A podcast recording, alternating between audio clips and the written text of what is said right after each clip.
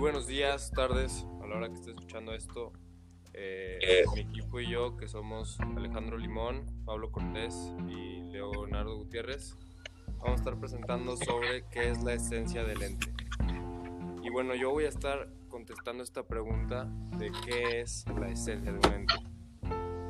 Básicamente, eh, la esencia, como esencia denominamos aquello que constituye la naturaleza de una cosa aquellas características o propiedades que le son permanentes e invariables.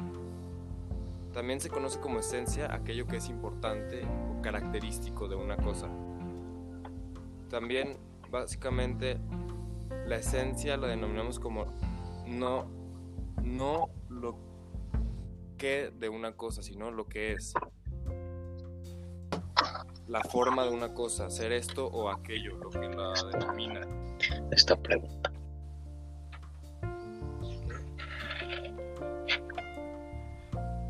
Aquello que la cosa es en sí misma, a diferencia de todas las demás y de los estados variables de la cosa al experimentar el influjo de tales o cuales circunstancias. Según Aristóteles, desde la época de Aristóteles, él consideraba que la esencia, pues básicamente es lo que diferencia una cosa de ser esto o aquello y lo que lo hacía, lo hacía especial. Bueno, Olimen, ¿nos puedes hablar un poquito sobre qué es un ente? Sí, bueno, yo les quiero platicar un poco de lo que es una entidad o un ente. Y bueno, es algo que es de alguna manera determinada o forma, se puede decir, o que existe. Y bueno, así como el del ser es muy general y vago, ya que en, la historia de la filosofía occidental se ha usado con diversos sentidos. Algunos autores recientes proponen una distinción entre los conceptos del ser este, que vendría siendo el acto de ser, y de ente, lo que es. Y pues es que esto es como, se puede decir que es como la forma o la, bueno, es que lo quiero llevar ya más hacia la esencia, pero es como, sí, como la naturaleza de algo, eso es como la esencia, es algo que quiero como aportar a lo que dijo mi, mi compañero Tomás, que es como, pues sí, la naturaleza, el cómo es desde un inicio esa cosa, se podría decir. Y pues nada, vamos con mi compañero Gutiérrez. Muy bien, a mí me gustaría complementar las cosas que han dicho mis compañeros. empezando por decir que la esencia es un ente temporal. Puede surgir, desaparecer, enriquecerse en su contenido o empobrecerse.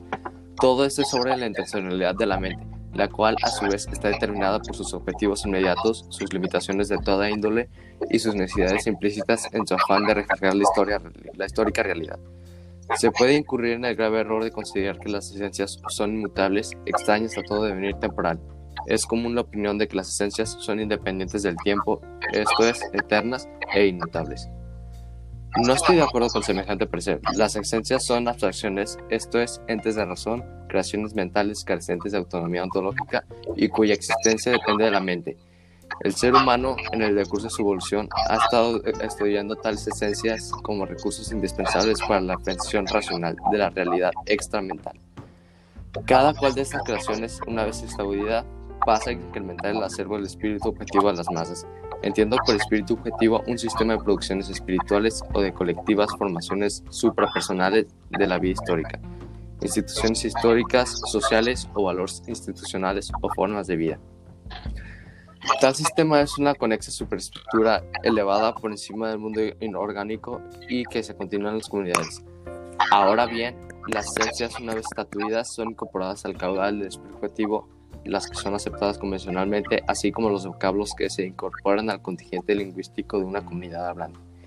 Son aceptados convencionalmente en el sentido de la demarcación de la realidad que hace referencia a esta determinada excesivamente, no por el por el comportamiento la realidad entendida, sino por la autodeterminación de la mente.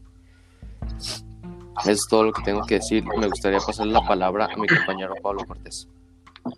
Eh, bueno, yo voy a intentar hablar de la pregunta de cómo se define la esencia de, los entes.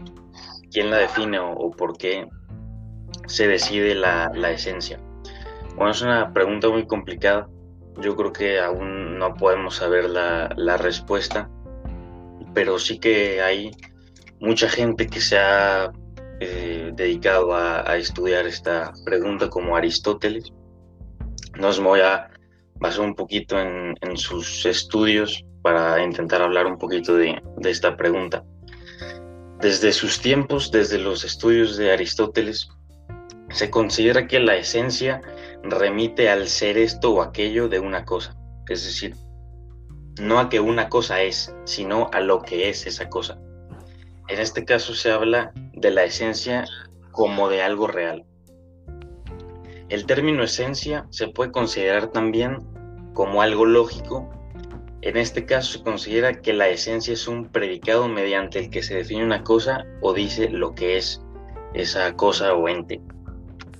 Y dependiendo de la adopción de una o de otra consideración, podemos encontrar diferentes interpretaciones de lo que es la esencia a lo largo de la historia de la filosofía y de la metafísica y de la, de la lógica, podemos considerar que la idea platónica representa la esencia de la realidad. En la medida en que Platón afirma que la idea es más real que la cosa. En el caso de Aristóteles, la esencia sería identificable con la forma. Eso es todo. Pues nada, yo creo que con esto concluimos nuestro podcast. Este, me pareció, me pareció muy interesante en específico la, los datos que estuvo dando mi compañero Pablo Cortés.